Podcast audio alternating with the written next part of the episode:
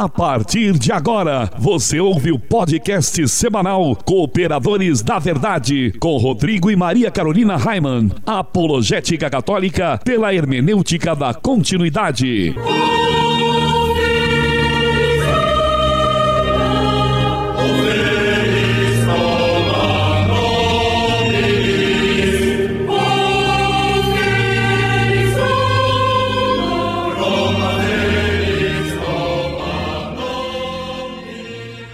Olá, amigo ouvinte, paz e bem. Aqui quem vos fala é o professor Raiman e estamos começando mais um podcast semanal Cooperadores da Verdade, apologética católica pela hermenêutica da continuidade. Aqui se fala a verdade, custe o que custar, doa a quem doer, como a gente costuma sempre dizer, Bruce, mesmo que doa mais em nós, né? Porque às É vezes, isso. às vezes dói mais em, mais em nós do que nos outros, né? Mas é assim mesmo que funciona. Lembrando que esse programa ele é transmitido todas as quintas-feiras, às 20 horas, pela web Rádio Navegantina, radionavegantina.com.br. Todas as sextas-feiras, também às 20 horas, pela web Rádio Cristo Jovem, cristojovem.caster.fm. E aos sábados, às 18 horas, pela web Rádio Franciscanos, radiofranciscanos.com.br. E o cooperador de hoje, que eu já anunciei, né?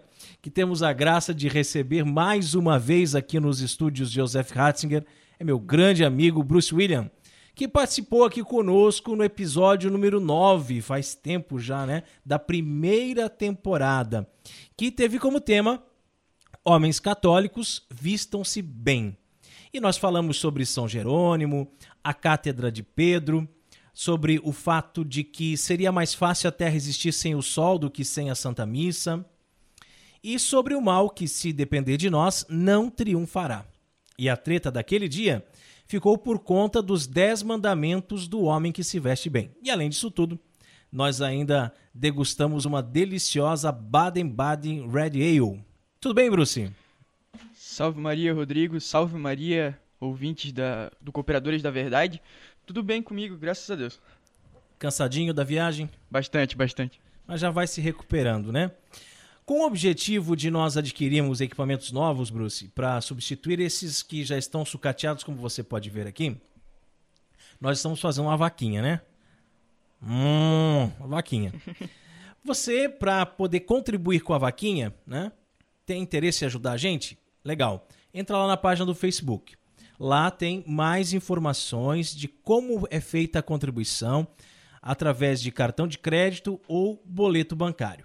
E no nosso momento de oração de hoje, além de todas aquelas intenções que estão em nossos corações, queremos rezar também por todas as pessoas que já contribuíram com a nossa vaquinha online e por todas aquelas pessoas que ainda vão contribuir. Estamos reunidos em nome do Pai, e do Filho e do Espírito Santo. Amém. A graça e a paz de nosso Senhor Jesus Cristo, o amor do Pai e a força do Espírito Santo estejam sempre conosco. O amor de Cristo nos uniu. Pater noster qui es in celis, sanctificetur nomen tum. Advenia regnum tum, fiat voluntas tua sicut in cielo et in terra. Panem nostrum quotidianum da nobis hodie, et nobis debita nostra, sicut et nos dimittimus debitoribus nostris. Et ne nos inducas in tentationem, sed libera nos a malo. Amém. Ave Maria, gratia plena Dominus tecum. Benedicta tui mulieribus et benedictus fructus ventris tui, Iesus. Sancta Maria Mater Dei, ora pro nobis peccatoribus, nunc et in hora mortis nostrae. Amém.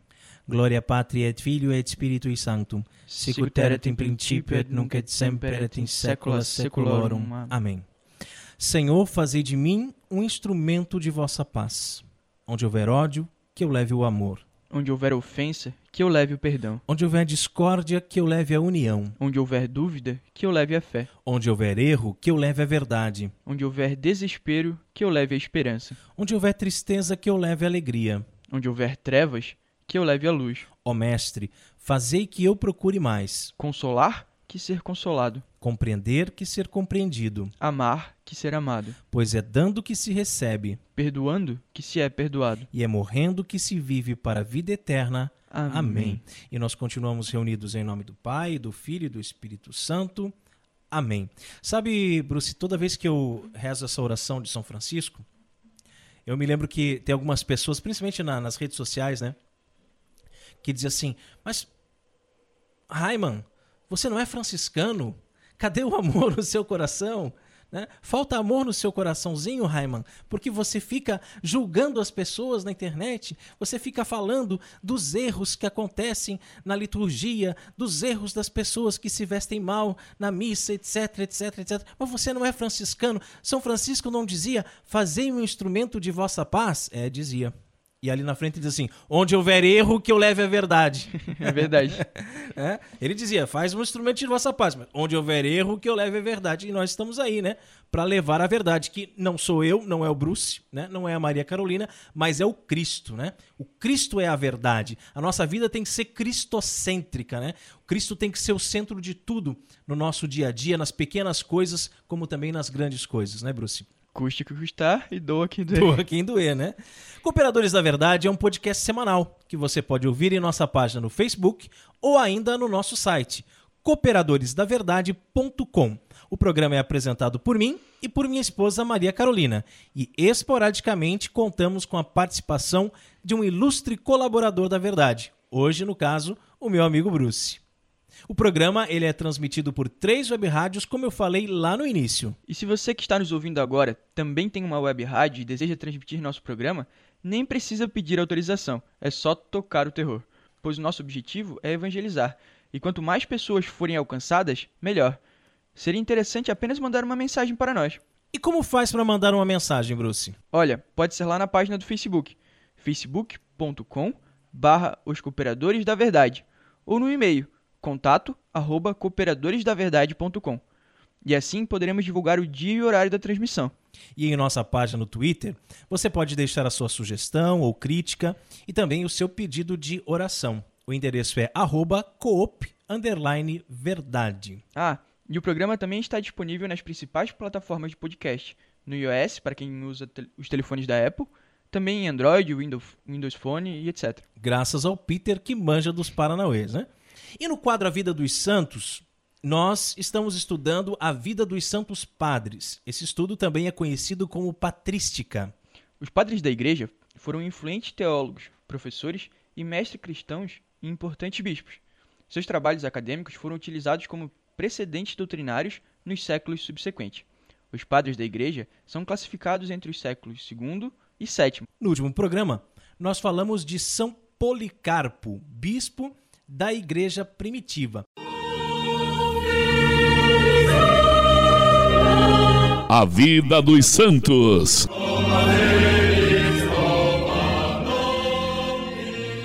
Bruce, quem foi o santo escolhido para o programa de hoje? Foi Santo Hipólito de Roma, o mais importante teólogo do século III. Conta para o povo então, Bruce, um pouquinho sobre a vida de Santo Hipólito. Santo Hipólito foi martirizado entre os anos de 231 e 235 tido como presbítero de uma comunidade de Roma. Foi controverso e, infelizmente, muitos de seus escritos se perderam, mas os que chegaram até nós são confirmados por historiadores e datados do final do século II e início do século III.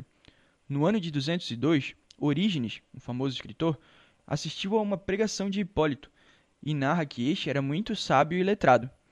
Hipólito foi discípulo de Santo Irineu e foi um profundo conhecedor da doutrina e tradição dos apóstolos, defensor ferrenho e por vezes até ousado, chegando a recriminar o Papa Zeferino, pois dizia que este era muito condescendente com os hereges. Eita Deus! Hipólito defendia um combate mais intenso para contra as heresias que se espalhavam pelas comunidades. O imperador romano Maximino, em 235, fortalece a perseguição aos cristãos e manda para o martírio os líderes da Igreja Católica, entre eles o Papa Calixto e seu adversário, Hipólito adversário por ser este exigente demais para com o Papa Calixto. Alguns alegam que Hipólito foi o primeiro antipapa. A caminho da morte, os adversários, por amor a Jesus Cristo e à Igreja Católica, fazem as pazes, renunciando às suas posições e dando a vida pela Igreja. Santo Hipólito de Roma, rogai por nós. Interessante essa história de Santo Hipólito, né? Por ele ser uma pessoa assim tão zelosa, tão conhecedor, conhecedor da doutrina e da tradição dos apóstolos, né? Ele era exigente, né? Ele queria que a coisa fosse correta, ele queria que as coisas andassem né, na linha, que fosse a sã doutrina, reta, né? Aquela coisa certa, chegando a brigar com o próprio Papa, né? Aí alguns historiadores, não, porque veja, ele foi o primeiro antipapa. Não era antipapa coisa nenhuma. Né? Ele não era um adversário do Papa. De tanto que ele amava o Papa, de tanto que ele amava a igreja, que ele chegou a dar uns puxões de orelha no Papa. Isso a gente faz entre nós, né, Bruce? O tempo todo. A gente dá um puxão de orelha um no outro, né, nos amigos, porque a gente quer que caminhe nos caminhos da verdade, quer que caminhe conforme os ensinamentos da igreja. Ainda assim, se puxar a orelha do Papa fosse critério para ser um antipapa, são Paulo teria sido o primeiro. Né? É, exatamente. Seria antes dele ainda, né? E hoje em dia, né, quando acontecem algumas coisas, algumas notícias que nos chegam distorcidas por essa mídia inescrupulosa sobre o que disse ou o que não disse o Papa Francisco, e às vezes a gente faz uns comentários assim entre nós, mas será que o Papa teria, seria, falaria isso mesmo? Mas esse Papa, só se ele estiver ficando louco e tal, né? Mas é comentários que a gente faz por quê? Porque a gente ama a igreja, porque a gente ama o Papa, porque a gente quer a coisa caminhando de acordo com a doutrina de dois mil anos, né? É isso aí. Uh, uma coisa que me aconteceu, Rodrigo, há muito tempo atrás, antes da, do meu processo de conversão, ressalta bem isso que tu falou. Teve um conhecido meu que descobriu que eu era católico. Vê, nem parecia que eu era católico antes de, da minha conversão. Ele descobriu que eu era e me mandou uma notícia pelo Facebook ainda. Que o Papa Bento XVI tinha afirmado que o inferno não existia. Nossa Senhora. Então eu pensei, nossa, não pode ser. O Papa não ah, pode ter dito não, isso. Não. E fui pesquisar a fundo o que tinha acontecido. Os sites que noticiaram a. que repassaram essa notícia eram sites sérios, é, uhum. de nível do Globo, só que estrangeiros. Sim. Sérios, Sérios é modo de dizer. Aspas, né? O fake, fake news, né? Exato. E fazendo uma pesquisa um pouco mais a fundo da, da fonte das informações, cada Cada site citava um outro, e eu fui pesquisando e fui pesquisando, e eu descobri que o primeiro site a lançar a notícia era um site de sátiras. Ah, pois é, tá vendo?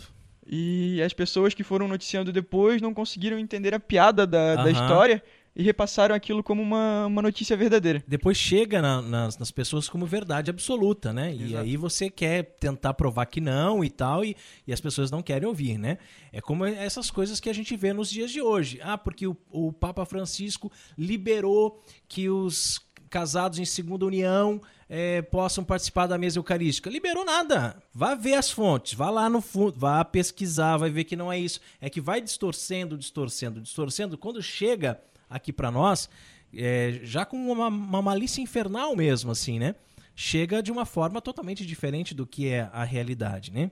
Isso é uma coisa que é bem comum nos nossos dias, como também já aconteceu em outras épocas, né? Agora, você imagina, Bruce, hoje que a gente pode ir lá na internet pesquisar e ver a fonte, como é que é. Agora, 100 anos, 200 anos atrás, Roma estava muito mais longe, né? A gente não ficava sabendo de tudo que o Papa falava, de tudo que o Papa fazia, então uma notícia podia levar anos para chegar aqui, né? A Vida dos Santos conta com o apoio da Clínica de Saúde Magnífica. Odontologia, medicina, psicologia, fisioterapia e nutrição. Tudo em uma ótima estrutura para o melhor atendimento. Como cristãos inseridos no mundo, levamos os valores de Cristo em tudo o que fazemos.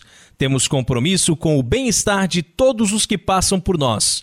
Somos mais do que uma clínica. Formamos uma família que olha o próximo como irmão que necessita de cuidado, atenção e dedicação total. Rua Santo Agostinho, 409, Cordeiros, Itajaí, em frente à Igreja São Cristóvão. Fone 3361 7195 ou ainda no WhatsApp 99768 8970. Visite também nossa página no Facebook, facebook.com/barra Clínica Magnificat. Clínica de Saúde Magnificat. Nosso compromisso é o seu bem-estar. Bruce, você sabe qual é o lema do nosso programa? Claro que sei. É a carta de São Paulo a Timóteo. Ah, isso mesmo, garoto. Acertou em cheio. Prega a palavra. Insiste oportuna e importunamente. Repreende, ameaça exorta com toda a paciência e empenho de instruir, porque virá tempo em que os homens já não suportarão a sã doutrina da salvação. Nós estamos tentando, né? É, sem desanimar, né? Embora venham ventos contrários, como dizia Santa Paulina. E parece às vezes, Bruce, que os tempos em que os homens já não suportarão a doutrina da salvação é hoje mesmo, né? Já chegou. Chegou. Jesus é a palavra de Deus. Ele é o Verbo encarnado. A Bíblia contém a palavra escrita de Deus, mas a palavra de fato é Jesus, o Verbo de Deus que veio armar sua tenda entre nós. E neste quadro, iremos sempre meditar sobre uma passagem bíblica que pode ser tanto do Antigo como do Novo Testamento. A palavra escrita de Deus.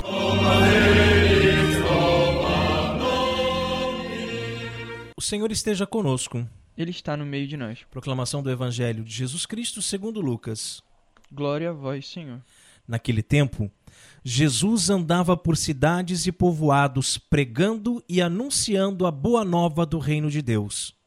Os doze iam com ele, e também algumas mulheres que haviam sido curadas de maus espíritos e doenças. Maria, chamada Madalena, da qual tinham saído sete demônios. Joana, mulher de Cusa, alto funcionário de Herodes, Susana e várias outras mulheres que ajudavam a Jesus e aos discípulos com os bens que possuíam. Palavra da salvação. Glória a vós, Senhor. São Gregório Magno considerava que a mesma mulher que banhou os pés de Jesus de lágrimas no capítulo anterior é Maria Madalena, da qual o Evangelho diz que tinham saído sete demônios. Ele comenta: De que se entende por sete demônios, se não todos os vícios? Como todo o tempo é compreendido por sete dias, por esse número certamente se representa a universalidade. Portanto, sete demônios tinha Maria, a qual foi cheia de todos os vícios. O que são esses universa vitia de que fala Gregório? Como podemos nos ver livres deles? Ao indicar que Jesus andava por cidades e povoados, e com ele iam os doze e algumas mulheres, o autor sagrado quer nos ensinar que a cura do mal acontece no caminho, onde a visita de Deus, embora sempre pedida, nem sempre é reconhecida. E essa belíssima reflexão sobre essa passagem do Evangelho pode ser encontrada no site do Padre Paulo Ricardo, o nosso professor opressor. Oprimindo com sutileza, né? Então você veja que interessante, né? Porque esses sete demônios não podem ser levados ao pé da letra, né? Ah, ela tinha sete demônios. As pessoas pensam que eram realmente sete espíritos malignos que tinham se apossado do corpo dela. Nada disso, né? São os vícios, né? São os pecados capitais. E eu já escrevi um texto uma vez para o jornal onde fala justamente isso, assim, de quais os demônios nós precisamos ser libertos, né? De qual demônio? O demônio da preguiça, o demônio da vaidade, o demônio da luxúria, né? Então, que tipos de demônios que estão nos atormentando, que estão nos prendendo ainda, que estão é, nos escravizando de certa forma, né? Então, isso que São Gregório faz aqui, essa, essa reflexão tão interessante, comparando né, esses, esses demônios com os vícios todos. Né? Muito bacana. E nós somos os Cooperadores da Verdade. E se você deseja ouvir os episódios mais antigos, inclusive os episódios da nossa primeira temporada, acesse nossa página no SoundCloud, soundcloud.com barra Os Cooperadores da Verdade. Curta, compartilhe nas redes sociais e nos ajude a evangelizar. E também como parte deste apostolado, nós temos vídeos no meu canal no YouTube, youtube.com barra Bruce, qual é o conselho de Padre Pio para nós no programa de hoje? Fique tranquilo com relação a seu espírito e confie todo o seu ser totalmente a Jesus. Esforce-se em se conformar sempre e em tudo à vontade divina, seja na alegria, seja na adversidade, e não se preocupe com o amanhã. Orando com Padre Pio.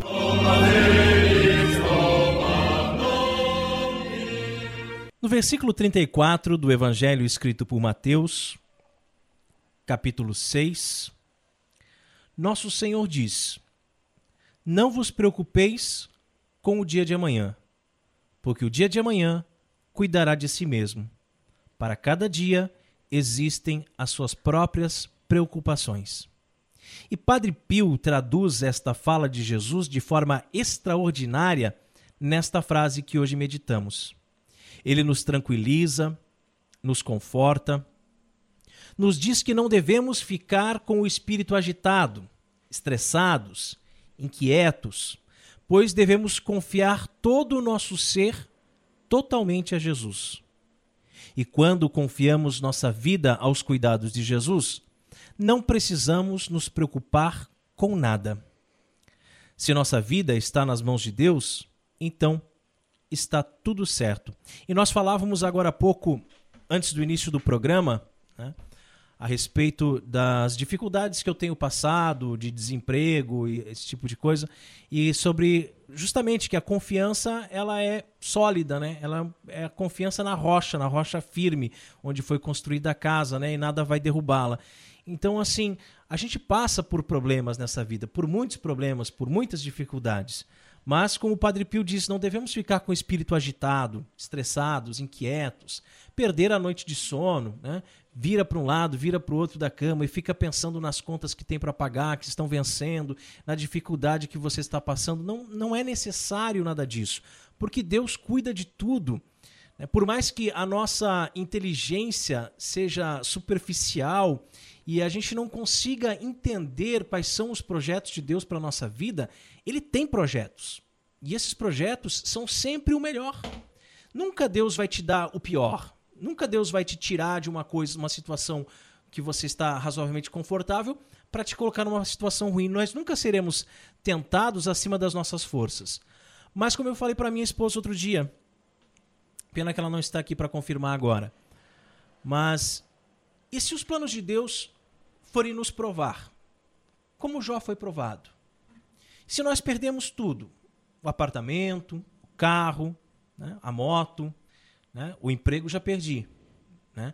Se nós tivermos que é, ficar sem absolutamente nada de bens materiais, né, a nossa fé em Deus não muda nada. A nossa confiança em Deus não é abalada. Porque nós sabemos que tudo tem um propósito, tudo tem um sentido. Nada na vida acontece por acaso tudo faz parte dos desígnios de Deus. Mas o grande problema é que quando estamos passando por uma dificuldade, nós costumamos dizer que vamos deixar nas mãos de Deus. E em poucos dias queremos tirar das mãos de Deus e resolver nós mesmos, né?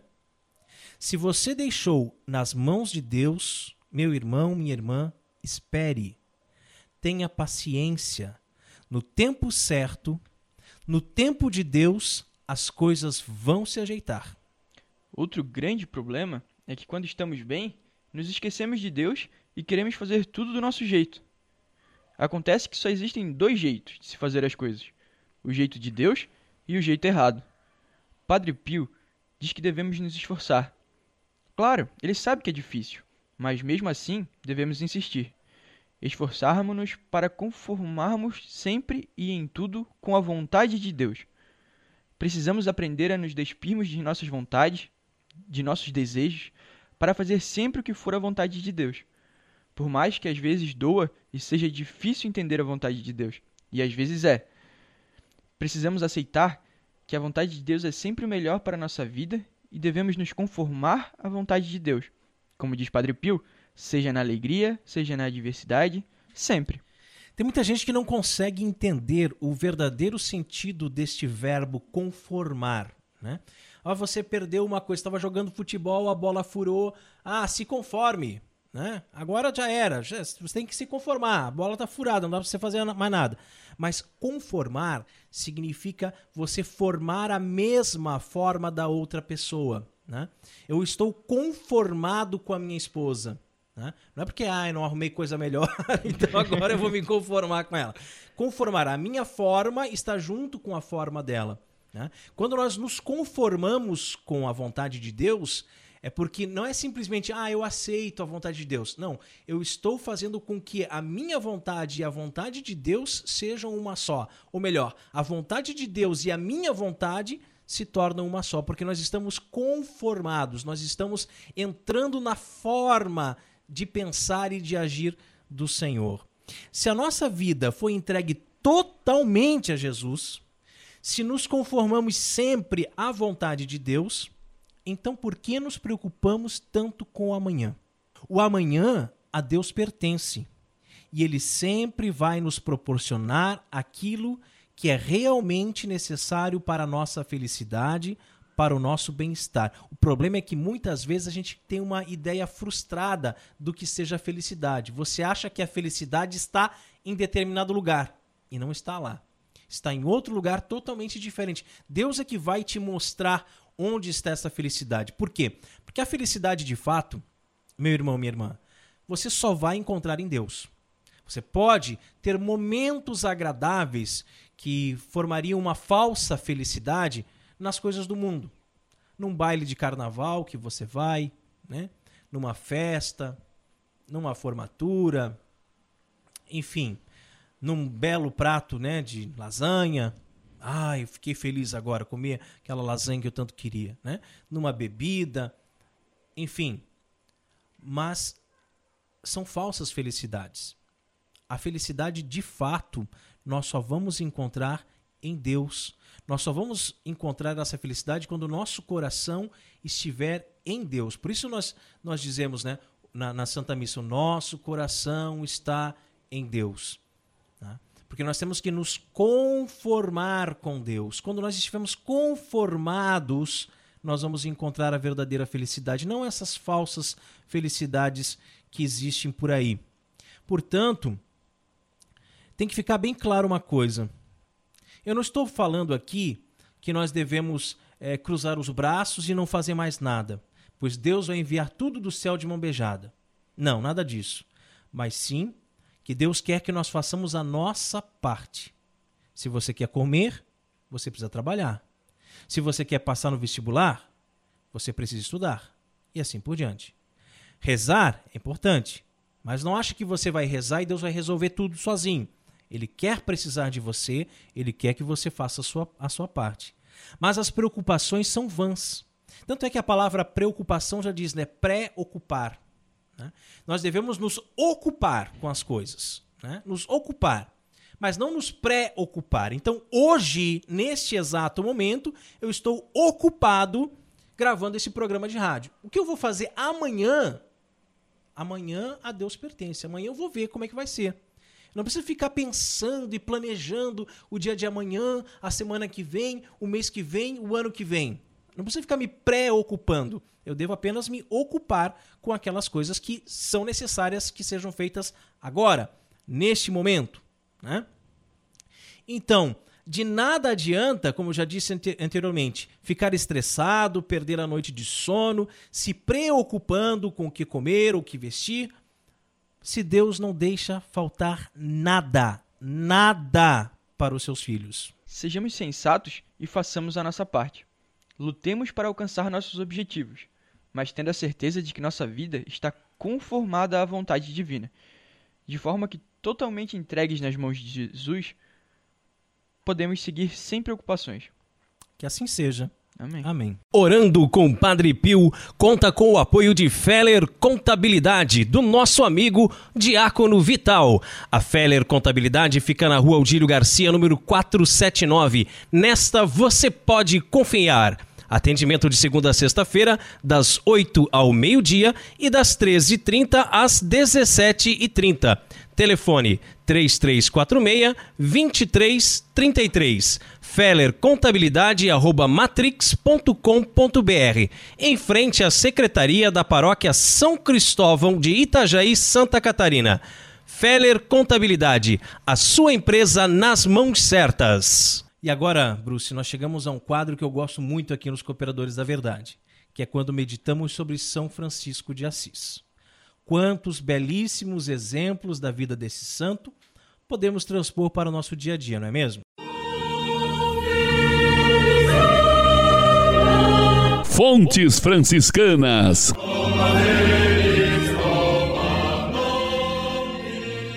Hoje em dia, é muito comum vermos pessoas que idolatram o corpo e fazem de tudo para chamar atenção. Tudo não passa de vaidade.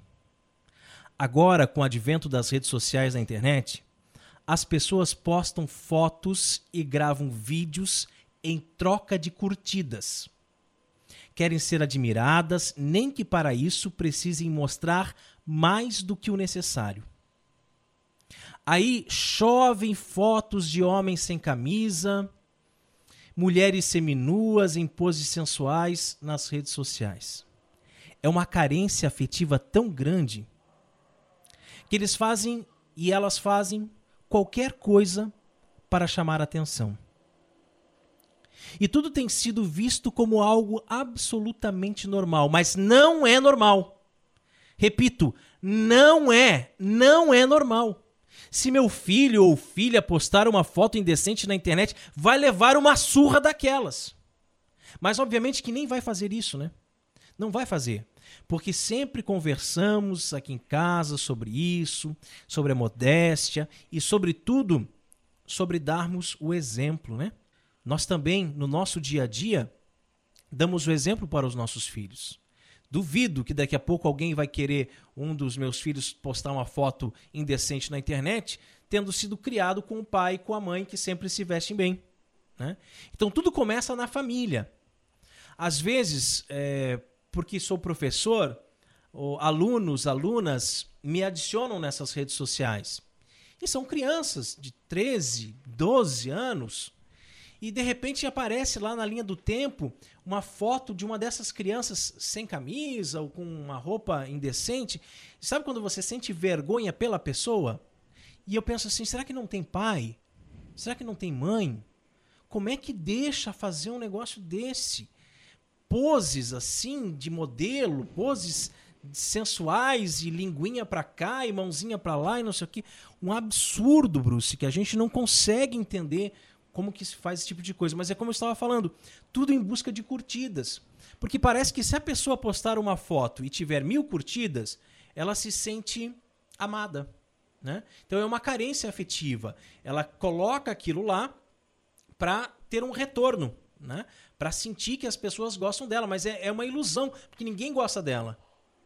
Ninguém gosta dela de verdade. Eles querem ver até onde que ela vai. Né? Porque se agora ela postou uma foto assim, amanhã ela vai postar uma foto mais nua, daqui a pouco ela vai postar uma foto nua.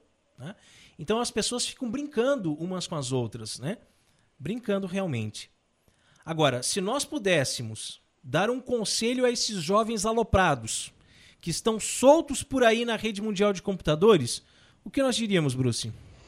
Por favor, não saiam por aí vendendo seus corpos como um produto. É isso mesmo. E Francisco de Assis, nosso seráfico pai, a fim de ensinar aos frades a não cobiçarem as mulheres por sua beleza, conta-lhes uma parábola bem interessante. Diz assim: O rei mandou dois servos para enviarem uma mensagem à sua esposa, a rainha. Primeiro um, depois outro. Um voltou e, depois de fazer o relatório ao rei, teceu um comentário a respeito da beleza da rainha. E o outro elogiou apenas a inteligência da rainha. E ao ser perguntado se ela era bonita ou não, respondeu que isso só cabia ao olhar do rei. Nós também, hoje em dia, muitas vezes nos deixamos levar apenas pelas aparências, apenas pela beleza física. E toda a nossa sociedade contribui para isso com comerciais em que a beleza e a nudez das mulheres é exposta a todo momento. As mulheres se vestem de forma inadequada, expondo seus corpos que deveriam ser vistos apenas por seus maridos, provocando desta forma os homens e os levando a pecar. É isso mesmo, é como na parábola, né? É, é bonita ou não? Ah, não sei, isso só cabe ao olhar do rei. Né? Então, existem determinadas partes do seu corpo de mulher que só quem deve ver é o seu esposo, só o seu marido. Se você não é casado, então ninguém deve ver. Ninguém. Né? Quanto mais você fotografar ou filmar e colocar na internet, que isso cai na rede mundial de computadores e milhares de pessoas no mundo inteiro vão ver. Né? Então, existem partes do corpo que nós chamamos de desonestas. Né? Que não é honesto você mostrar essas partes do seu corpo. Né? E que parece que as pessoas não sabem mais disso. De uns anos para cá, de, digamos que depois da revolução sexual dos anos 70, né, perdeu-se esse bom senso, né? perdeu-se o sentido da moral judaico-cristã, né? As mulheres passaram a usar mini saias e shortinhos. E tem uns shortinhos tão curtos, short jeans tão curtos, que um aluno outro dia disse para mim, professor, isso aí é uma calcinha jeans. Né? É uma calcinha jeans, porque de tão curto que é. Como a gente fala aqui, eu e a Maria Carolina, ali tá, tá, tá mostrando a papada da bunda. Né? É ridículo, gente. Ridículo. Né? E assim, a mesma coisa em relação à praia, né? Há, há uns anos atrás, claro, muitos, né? Anos atrás, ah, os maiôs que eram utilizados na praia eram maiôs modestos, né? compridos, que tampavam o corpo. Hoje em dia, esses biquínis são tão minúsculos, tão minúsculos, e parece que quanto menos pano, mais caro é, né? Porque é, faz parte da, da moda. E aí chega essa época do ano, aqui na nossa cidade é muito quente, aqui é litoral, aqui tem praia, é muito quente. Então a, as meninas postam as fotos de biquíni.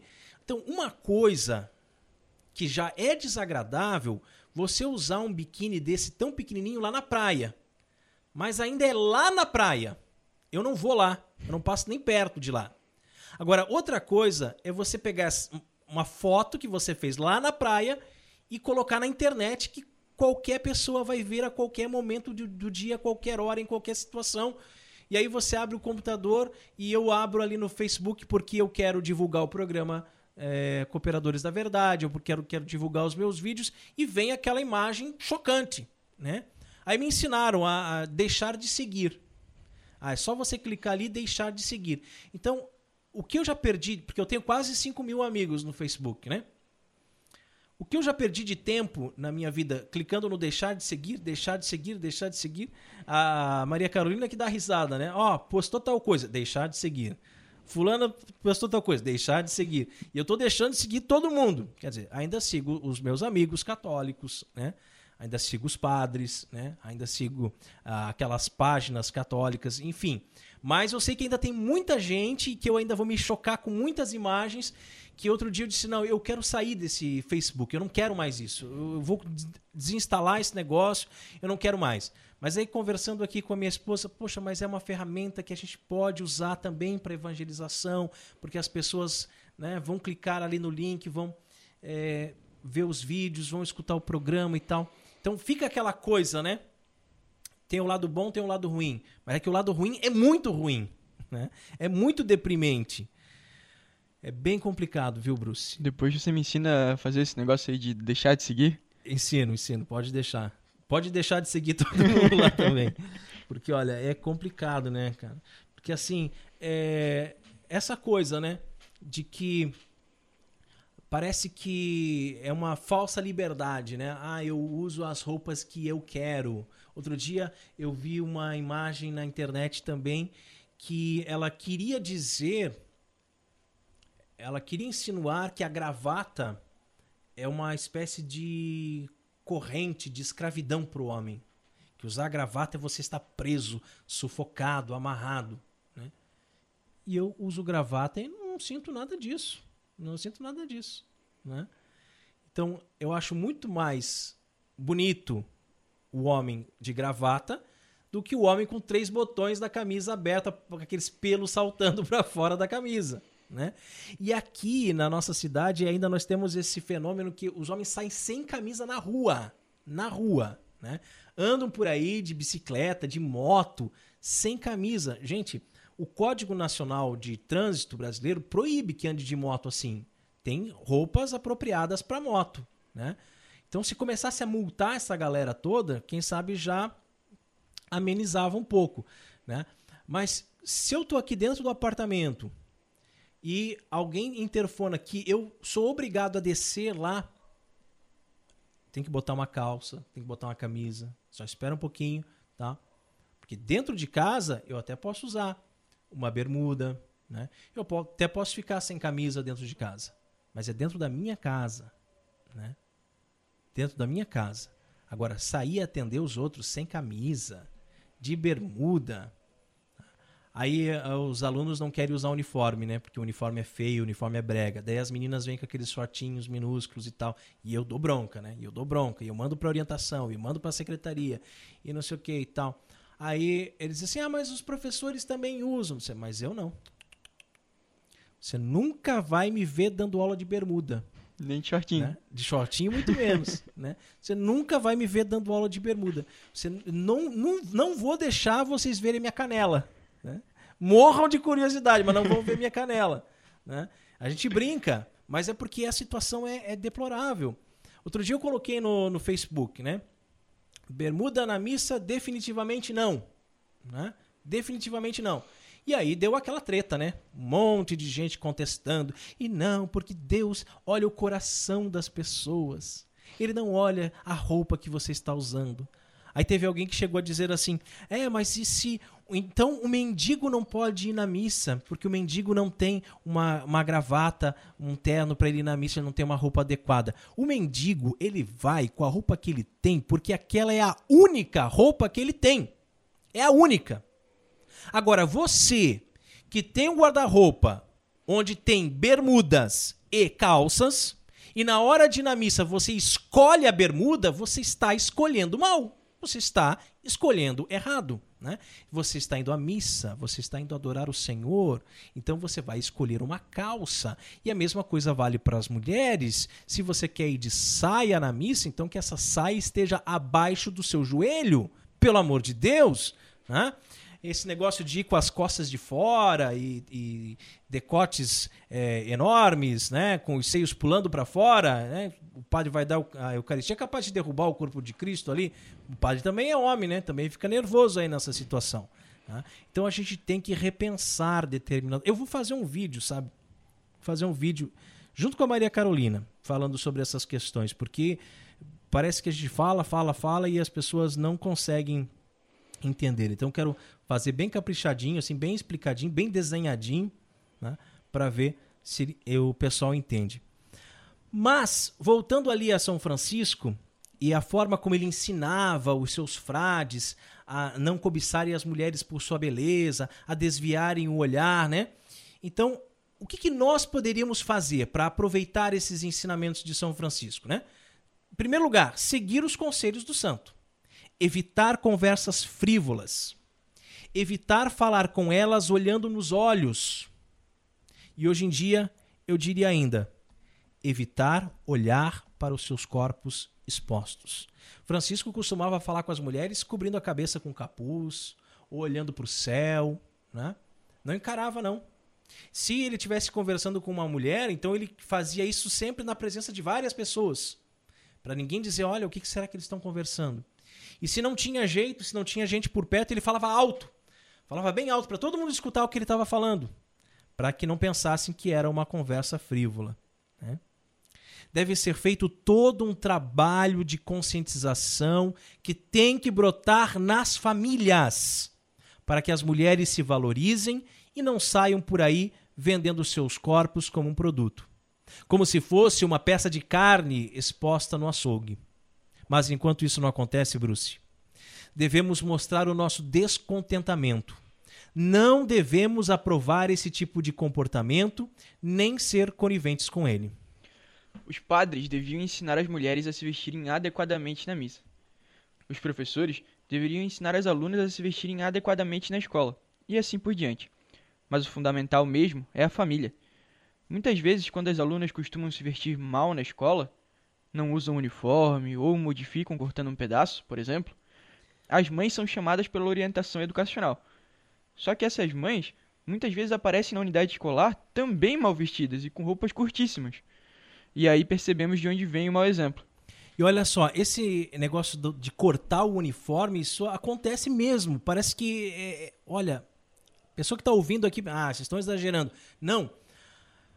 A, a aluna tem que escolher o uniforme, né? Então, se ela diz assim, ah, o meu número é 12, mas a orientadora diz, não, teu número é 16, você está pedindo muito curtinho. Ela vai lá e coloca 16. Aí a aluna chega em casa, pega aquele short 16, leva na costureira e corta um pedaço, ajusta, faz ficar coladinho. E vai no outro dia para aula com aquilo e diz assim: não, não pode falar nada, estou de uniforme. Na parábola que nós ouvimos, que foi contada por São Francisco, podemos imaginar como a rainha se apresentou bem vestida. E, e, vale lembrar aqui que quando nós falamos bem vestida ou mal vestida, nós não estamos falando numa roupa luxuosa, numa roupa cara, numa roupa chique. Mal vestida significa mostrando mais do que devia mostrar. Bem vestida significa ocultando aquelas partes do corpo que não devem ser mostradas para qualquer um. Então a rainha, ela se mostrou bem vestida. E nós podemos imaginar também como um dos mensageiros, eram dois, lembra? Um dos dois conseguiu ver a inteligência da rainha, enquanto o outro, mais safadinho, só reparou em sua beleza física. O problema aqui claramente estava na falta de castidade do olhar do segundo mensageiro ali, né? do, do mensageiro que só reparou do primeiro, aliás, né? o primeiro mensageiro que só reparou na beleza da rainha. Agora, imagine se essa rainha se apresentasse com shortinho, barriga de fora, com grande decote, como acontece nos nossos dias. Muito provavelmente teria corrompido os dois mensageiros. Então, aí está um grande problema da falta de modéstia. Porque as mulheres se vestem mal e levam os homens a pecar. A mulher precisa se vestir adequadamente escondendo o corpo para mostrar o que realmente deve ser mostrado: sua inteligência, seu caráter, sua índole. A beleza física passa e um dia acaba. E o que vai restar? Você, homem que vai a essas baladas por aí, atrás de uma piriguete, como se diz, não vai procurando uma mulher para casar. Vai procurando uma mulher para usar, que é bem diferente. Usar uma noite, duas e jogar fora. É triste, mas é realidade. Elas não se valorizam e assim perdem realmente o valor.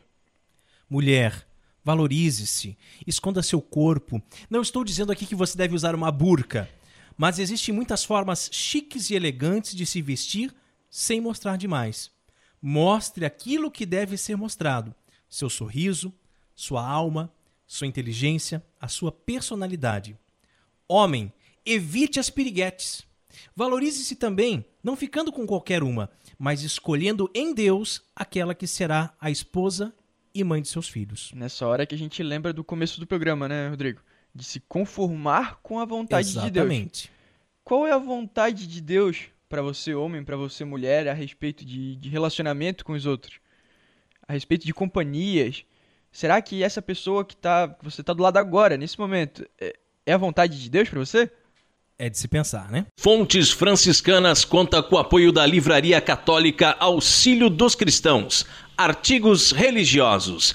A Livraria Auxílio dos Cristãos fica na Praça Governador Irineu Bornhausen, centro de Itajaí, no estacionamento da Igreja Matriz do Santíssimo Sacramento calendários, bíblias, livros, artigos litúrgicos, camisetas, cartões, presépios, crucifixos, imagens sacras, CDs, DVDs e muito mais. Telefone 3349-0692. 3349-0692. Livraria Auxílio dos Cristãos. 21 anos de tradição. E chegamos ao quadro mais gostoso aqui do programa Cooperadores da Verdade onde nós apreciamos o pão líquido, porque não somos puritanos e sabemos valorizar o sabor que os monges cervejeiros nos deixaram como legado. Bem na hora mesmo, pois eu não aguentava mais de sede. Hein? Catolicismo e cerveja.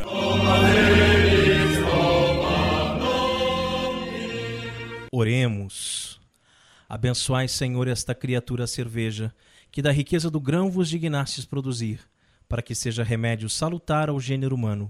Concedei ainda, pela invocação do vosso santo nome, que quem quer que dela beba receba de vós a saúde do corpo e a tutela da alma. Por Cristo nosso Senhor. Amém. E a cerveja de hoje é uma Don House Don Quixote. A Don Quixote é uma Hefeweizen, trigo, elaborada com grãos de malte de trigo não filtrada encorpada e de coloração mais turva. Seu sabor incomparável irá lhe surpreender. Um belo dia, vagando pelas bandas do sul, esse fidalgo espanhol acabou por provar um novo paladar. Cerveja que acabara de nascer. Nem nome tinha a jovem, mas o sabor, este sim, faria feliz até o mais exigente nobre. Tal a sua força e harmonia, tirou de nosso dom um inesperado grito de euforia. Meu Deus, que shot maravilhoso! Sem nada perguntar, de tanta satisfação, saiu a dar pinotes em seu cavalo sem saber onde ia parar, e assim cavalgou até não conseguir mais voltar. Para aqueles que nunca mais tiveram notícia daquele guerreiro, restou a alegria de saber que aquela cerveja foi nomeada em sua homenagem e, por não saberem seu verdadeiro nome, adotaram seu brado de satisfação. E assim temos a Dom Quixote. Harmonização, aves e frutos do mar. Cervejaria Dom House, estilo German Weizen. A graduação alcoólica é 5.5. Ingredientes: água, malte, lúpulo e fermento, dentro da Reinheitsgebot. A temperatura de serviço entre 7 e 5 graus. E o copo ideal é o Weizen. Mas nós viemos aqui para beber ou para conversar? Ein Prose. Der Gemütlichkeit. Como a gente pode perceber, né, Bruce, ela é bem turva mesmo, né? Uhum. Ela não é uma cerveja cristalina você não consegue enxergar o seu dedo depois do copo, né? Porque é uma cerveja não filtrada. Essa é uma característica das cervejas de trigo, né? Não serem filtradas. E tem um cheiro muito bom. Ó. Eu particularmente gosto muito de cerveja de trigo, né? Então sou suspeito para falar. Mas assim, essa realmente é muito gostosa, né? Uma cerveja que você sente bem forte o trigo. Ela não é amarga, né? Quase não é lupulada. E bem, bem suave mesmo, assim, e, e desce bem, né? Uma cerveja que não, não trava, né? O retrogosto também bem delicado. Muito boa. Ah, e se você produz cervejas artesanais e gostaria de ter a sua cerveja degustada aqui no programa Cooperadores da Verdade, entre em contato conosco pela nossa página no Facebook. E no quadro mais polêmico do nosso programa, hoje vamos falar dos santos e profetas bíblicos que deram uma pisadinha na bola. A hora da treta.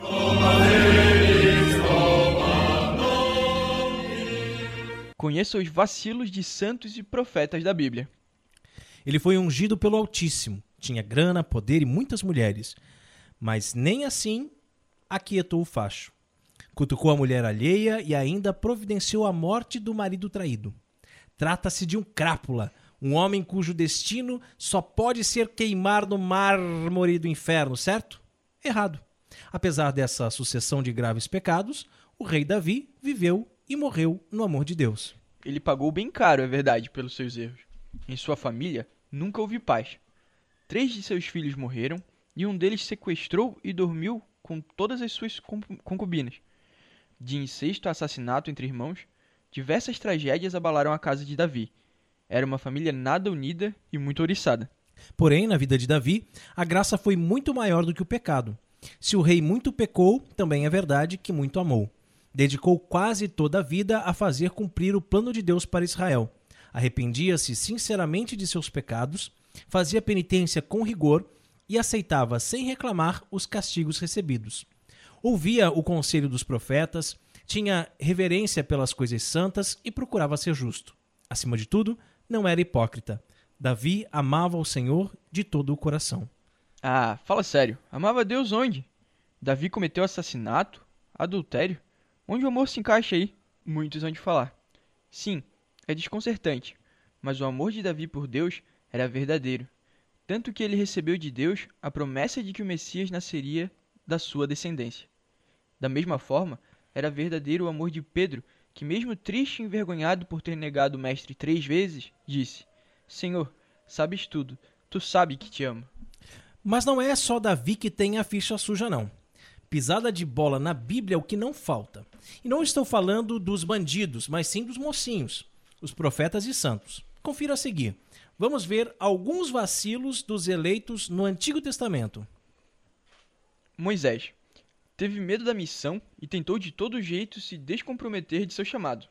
Pecou por falta de fé no episódio das águas de Meribá e por isso morreu antes de entrar na terra prometida. Elias sentiu desânimo Jeremias sentiu desânimo e queria abandonar a missão profética. Jonas teve medo da missão e buscou fugir. por falta de misericórdia, se irritou quando Deus, ao ver que o povo de Nínive estava mudando de conduta, resolveu não mais aniquilar a cidade. E quanto aos vacilos dos eleitos do Novo Testamento, tem bastante coisa, né? Em seguida, voltaram para Cafarnaum. Quando já estavam em casa, Jesus perguntou-lhes: De que faláveis pelo caminho?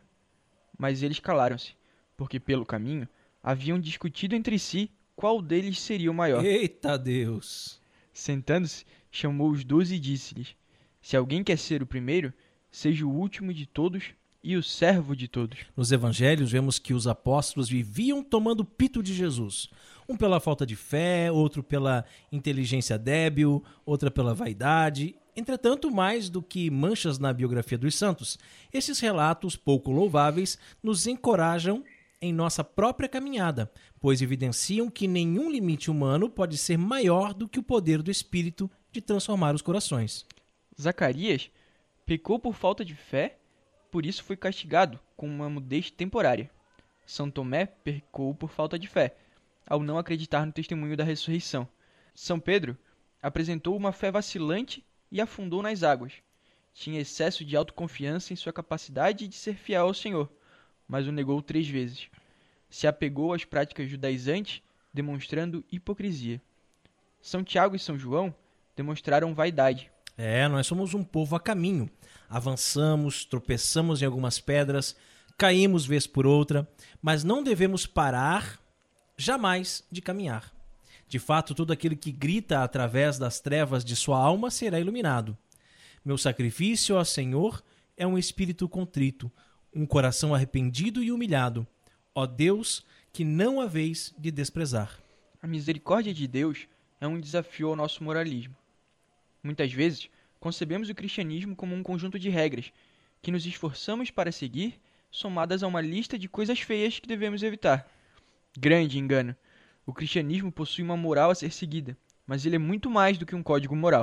Antes de tudo, ser cristão é reconhecer que Jesus está presente, que ele vive, que ele nos conduz pela mão em cada momento de nossa vida. E esse reconhecimento nos leva a amar Jesus Cristo e nos faz viver as coisas com uma alegria antes impossível, com uma nova consciência: o trabalho, os estudos, o namoro, as amizades. Com o tempo, isso nos liberta cada vez mais do nosso nada, das nossas fraquezas.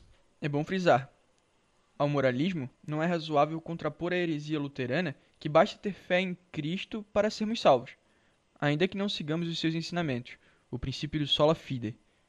Como bem disse São Tiago, a fé sem obras é morta, pois até os demônios têm esse tipo de fé. E antes dele, Jesus já ensinava: Aquele que tem os meus mandamentos e os guarda, esse é que me ama. Como vimos, nem todo eleito de Deus passou a vida inteira sem cometer pecado mortal. Alguns santos têm a ficha suja. Mas, por meio da oração, da caridade, da penitência, Jesus vence em nós. E nós queremos parabenizar o site O Catequista por mais essa belíssima reflexão. Obrigado pelo importante papel que vocês vêm desenvolvendo na internet. E rezemos a Virgem que nos proteja, nos guie e cuide do nosso apostolado. Salve Regina, Mater Misericordiae, vita dulcedo, spes nostra salve. A te clamamos, exulis filii Eve, a te suspiramos, gementes et flentes in ac lacrimarum vale. Ea ergo advocata nostra, ilus tuus misericordis oculus ad nos converte, et Iesum benedictum fructus ventris tui, nobis pos hoc exilium ostendi. Ó clemens, ó pia, ó dulce Virgo Maria, ora pro nobis sancta Dei genitrix, dignificiamus promissionibus Christi. Amém. E chegamos ao fim de mais um programa Cooperadores da Verdade. Venha você também ser um cooperador. Colabore com esse apostolado fazendo sua doação para que possamos adquirir equipamentos melhores para manter este programa no ar. Tudo que nós fazemos é para você, amigo ouvinte. Contamos com a sua generosidade e também com a sua oração. Muito obrigado a você que nos acompanhou nesse podcast. Ajude a divulgar compartilhando nas redes sociais. Homens e mulheres, por favor, por caridade, vistam-se bem. Os noite. nossos olhos agradecem. É isso aí. Uma boa noite aos ouvintes do Cooperadores da Verdade de hoje e boa noite, Rodrigo. Obrigado, Bruce. Deus abençoe a todos. Paz e bem.